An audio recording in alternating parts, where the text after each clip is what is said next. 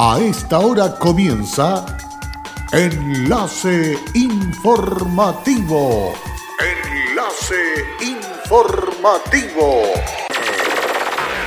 Un resumen de las noticias que son recepcionadas en el departamento de redacción de nuestra emisora, donde le contamos el acontecer de la región de Atacama y sus tres provincias.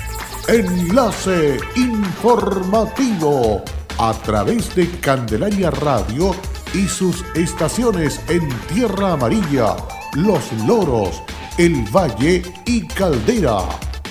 Auspicia Minera King Ross, apoyando al desarrollo sustentable de Atacama.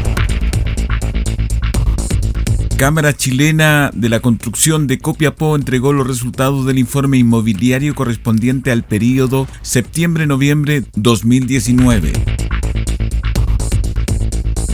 Carabinero dispondrá de servicios policiales y de tránsito para inicio de la actividad lectiva y laboral tras vacaciones. Con participación ciudadana de la localidad de San Antonio en Tierra Amarilla, se realizó la segunda versión de la Feria de Gobierno en Terreno y un diálogo ciudadano. ¿Cómo están ustedes? Bienvenidos y bienvenidas, muy buenas tardes a este informe de noticias que comenzamos de inmediato a desarrollar aquí en Enlace Informativo, para que usted sea una persona bien informada comenzando esta semana del mes de marzo. Vamos de inmediato con el desarrollo de las noticias. La Cámara Chilena de la Construcción de Copiapó entregó los resultados del informe inmobiliario correspondiente al periodo septiembre-noviembre 2019, en el cual se detalla que las ventas de viviendas nuevas en la capital regional disminuyeron en un 33% en comparación con el trimestre inmediatamente anterior, que comprende los meses entre junio y agosto. Carlos Aguirre, presidente de la Cámara Chilena de Copiapó, explicó que según lo que ha podido observar y conversar con distintos agentes ligados al sector, hay factores que están influyendo en esta dinámica. Principal es la incertidumbre por la situación económica que vive la región y el desempleo, lo que ha provocado que muchas personas pospongan una decisión de largo plazo, como es la adquisición de una nueva vivienda, en la que también influye la crisis social que vive el país. En el informe además se evidencia un aumento del stock disponible de nuevos inmuebles en la capital regional, llegando a poco más de 600 unidades, ítem que se ha visto potenciado principalmente por proyectos asociados al subsidio de integración social y territorial de S19 del Ministerio de Vivienda y Urbanismo. En cuanto a los permisos de edificación, que evidencian la posibilidad de que se concreten nuevos proyectos en el inmediato y largo plazo, según el documento elaborado por el área de estudio de la Cámara Chilena de la Construcción Copiapó, hubo aumento de la superficie autorizada para construir entre septiembre y noviembre, representando más del 40% del total anual. De todas maneras, se observó una baja tomando en cuenta la comparación con el año 2018. Como gremio hemos reiterado la importancia de trabajar sobre un nuevo plano regulador para la ciudad de Copiapó, que tenga concordancia con la realidad de la comuna, que deba incluir una labor mancomunada entre el sector público, privado, académico y social, potenciando la participación de la comunidad en sus etapas tempranas, para que podamos ir proyectando desde ya los requerimientos que existirán por nuevas viviendas, transporte, infraestructura y equipamiento, áreas clave para mejorar la calidad de vida de quienes habitamos esta región. Cabe destacar que el plan regulador del comunal de Copiapó es del año 2002, complementado por algunas modificaciones, la última el año pasado en que se definieron las zonas de riesgo dentro del área urbana. En este contexto, desde el gremio constructor precisan que este 2020 debiera ser el año que comenzaría el trabajo para la actualización de este instrumento con el objetivo de poder proyectar un correcto desarrollo de la capital regional para el largo plazo. Para el caso de los metros cuadrados, la mayor cantidad de unidades habitacionales disponibles están en los tramos entre los 41 y 50 metros cuadrados y los 51 y 60 metros cuadrados. Por su parte, en cuanto a la tipología, la mayor oferta está en las viviendas de tres dormitorios y dos baños. Como cada año, los establecimientos educacionales se encuentran en preparación para iniciar las clases de manera óptima y recibir a los más de 13.000 estudiantes que son parte del Servicio Local de Educación Pública de Huasco y que pertenecen a los establecimientos públicos de las comunas de Alto del Carmen, Vallenar, Freirina y Huasco. Para planificar y entregar los lineamientos para el ingreso del año escolar 2020 y conocer el estado de avance de los proyectos de infraestructura, la directora de la Dirección de Educación Pública, Alejandra Greb Noguera, visitó el territorio para reunirse con los equipos del SLEP Huasco, liderado por el director ejecutivo Javier Obano Sandoval. Estos dos días en el servicio local de Huasco se ha continuado con el trabajo que se ha estado desarrollando y que cuenta con dos grandes focos, programar y plantear los principales objetivos para este inicio de clases, como también revisar el estado de avance de los proyectos de infraestructura para mejorar los espacios y de los estudiantes. Nuestro foco es poder nivelar y acortar la brecha de aprendizaje en las salas de clases y para eso ha sido muy importante la mejora de los espacios educativos. Hemos visitado todos los establecimientos educacionales que van a tener una considerable mejora de espacios y de infraestructura para poder garantizar una educación de calidad, comentó Alejandra Greb en su visita. De manera oficial, el inicio del año escolar 2020 está programado para hoy lunes, donde ingresarán docentes, asistentes de la educación y funcionarias y funcionarios de los jardines infantiles que componen el servicio local, quienes comenzarán sus labores para planificar y esperar de la mejor manera al estudiante los distintos establecimientos del territorio huasco. En el caso de los estudiantes, los primeros en llegar serán los recién que comienzan su trayectoria educativa, es decir, los párvulos nuevos, quienes ingresan el 4 de marzo. Posteriormente ingresarán los estudiantes de educación básica y media el jueves 5 de marzo y finalmente el viernes 6 ingresarán los párvulos antiguos. Carabineros de la Segunda Comisaría Copiapó dieron a conocer la planificación de servicios policiales preventivos con el propósito de mantener el orden y la seguridad pública, fortalecer las acciones de prevención del delito y control de transporte público y privado debido al aumento del flujo vehicular en las diferentes ciudades de la provincia y ante el término del periodo estival e inicio del año lectivo 2020. Al respecto, el comisario subrogante capitán George Rojas indicó que se dispondrá del personal suficiente y necesario en aquellas calles y arterias más transitadas y que debido a la cercanía de establecimientos educacionales colapsan a horas peak así como también en aquellas donde no existen semáforos. Poder agilizar el tema del tránsito, en cuanto a lo que corresponde a Carabinero, evidentemente existe una corresponsabilidad, un llamado también a las personas que colaboren con los sectores donde tienen algunos conflictos que no se mantienen los semáforos, no se mantiene alguna señalética. Evidentemente hay algunos sectores que son de mayor conocimiento, pero ante ello va a haber personal carabinero que va a estar encargado de poder agilizar y obviamente poder colaborar con el desarrollo tanto del tránsito como sí mismo el traslado desde las personas desde su domicilio hasta su lugar de trabajo y principalmente hacia los establecimientos. Carabinero reconoció puntos críticos en algunas comunas de Copiapó debido a obras viales que se están ejecutando en calles aledañas a los establecimientos educacionales, razón por la cual dijo que se dispondrá de servicios especiales de tránsito para evitar las congestiones vehiculares.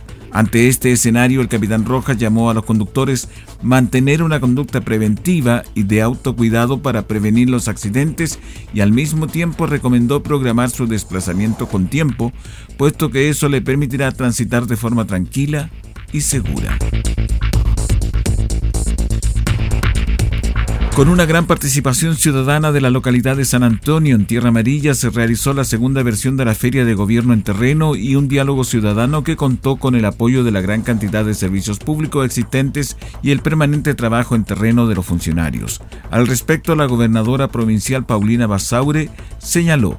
Primero que todo, quiero contarles que este año la gobernación eh, provincial de Copiapó ha querido cambiar el prisma y el foco.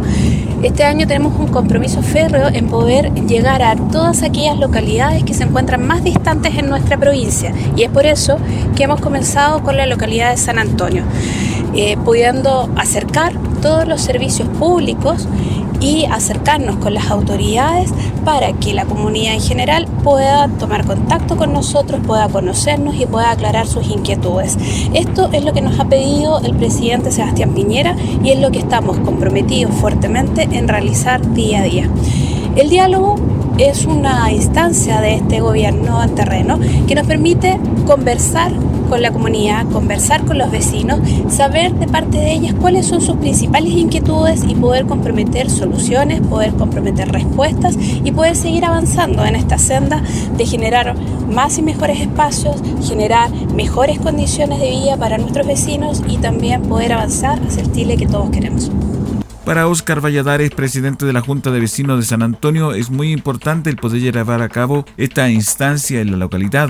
La gente sabe lo que está pasando. Lo otro, estábamos hablando ahí que el tema de droga, de la agua potable, vino hasta, hasta contingencia y yo creo que vamos, ojalá consigamos algo positivo de, de este diálogo. Se, alargó harto, pero ojalá se consiga algo bueno. Despliegue en terreno que contó con el accionar de los servicios coordinados desde la Gobernación Provincial Copiapó, Gendarmería, Servicios de Salud Atacama, SAG, CONAF, CUNAEF, CERCOTEC, CENSE, FOSIS, IPS, CERNATUR, CERVIU, Corfo, IND, CENAME, CEREMI de la Mujer, PDI, CEREMI de Superintendencia de Educación, Carabineros de Cerna Geomín, Ceremi del Medio Ambiente, Ceremi del Deporte, Defensoría Penal Pública, Ceremi de Bienes Nacionales, INDAP y la Municipalidad de Tierra Amarilla, los que se dieron cita para entregar una cantidad cercana a alrededor de 200 atenciones al público que estuvo presente. Hola, soy Aida Araya y trabajo en Kinross como especialista de permisos. Si hay algo de mi compañía que me enorgullece es el respeto y cuidados a las personas. Esto es una motivación para seguir trabajando en esta compañía dando lo mejor de mí. Estamos presentes en Chile desde 1998. Desde entonces hemos desarrollado diversos proyectos mineros en la región de Atacama y allí hemos construido estrechos vínculos que han fortalecido el respeto por nuestras comunidades vecinas y nuestros colaboradores. Kinross, comprometidos con Atacama.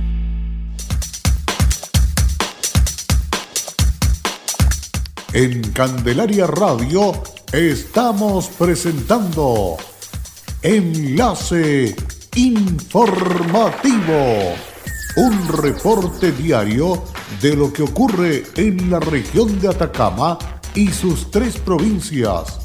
En pocos minutos usted escucha un reporte preciso de las noticias que marcan cada jornada. Sigamos en sintonía de Enlace Informativo.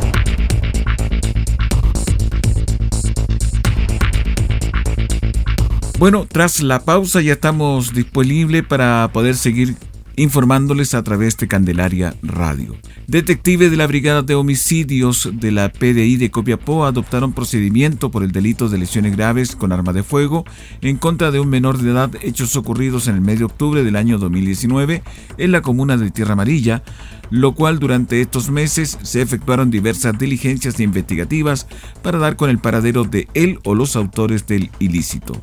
Detectives de esta brigada y en coordinación con el Ministerio Público obtuvieron una orden de detención para un joven mayor de edad que en virtud de los resultados investigativos se logró establecer que el imputado se encontraba residiendo en un domicilio de la comuna de Tierra Amarilla, logrando su detención en este lugar, donde además se logró la incautación de un arma de fuego tipo hechiza, munición y droga tipo cocaína base, cantidad que corresponde a 214 dosis.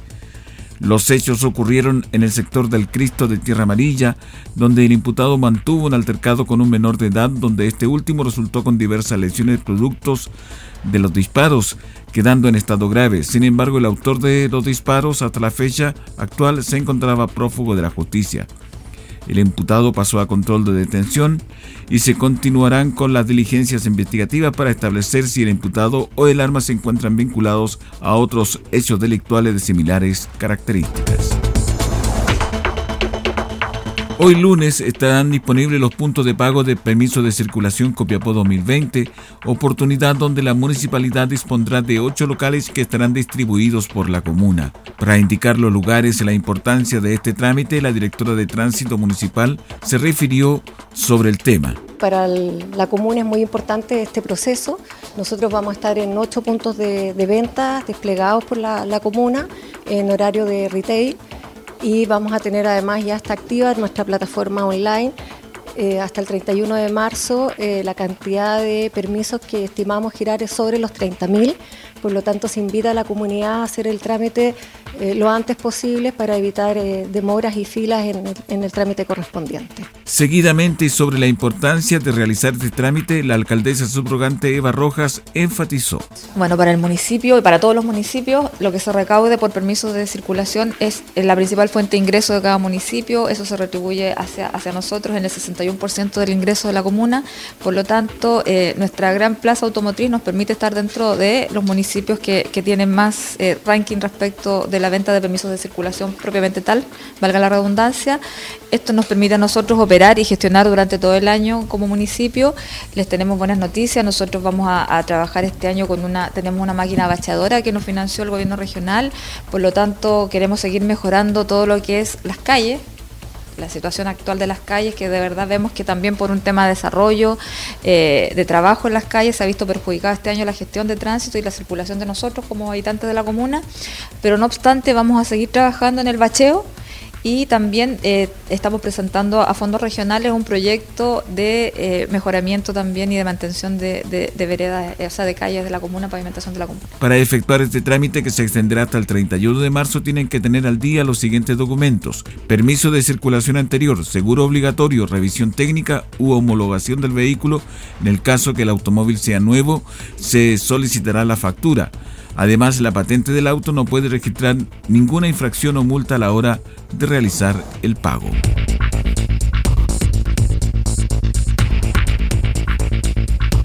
Un simulacro de atención de pacientes sospechoso de coronavirus se realizó entre el Hospital Provincial del Huasco, Monseñor Fernando Aristía Ruiz, y el CESFAN de Freirina, con el objetivo de evaluar el protocolo de atención y traslado de los usuarios con sospecha de la enfermedad. Desde el Centro de Salud Familiar Practicante Oscar Ruiz de Freirina, se alertó a la red asistencial de salud sobre la presencia de una mujer con sospecha de ser portadora del COVID-19, comenzando así la actividad de protocolos entre Ceremi de Salud, Servicio de Salud y SAMU para atender a la paciente y establecer la atención oportuna y necesaria. Este simulacro demuestra la capacidad operativa que tiene la red asistencial de los centros de salud hasta el Hospital Provincial del Huasco para poder responder a un caso sospechoso de coronavirus un paciente que consulta en Freirina y diagnosticado como caso sospechoso para ser trasladado hasta el hospital para ser atendido. Hemos impartido las capacitaciones pertinentes tanto a usuarios como a funcionarios en enfermedades respiratorias en uso de elementos de protección personal para la atención oportuna ante este tipo de pacientes,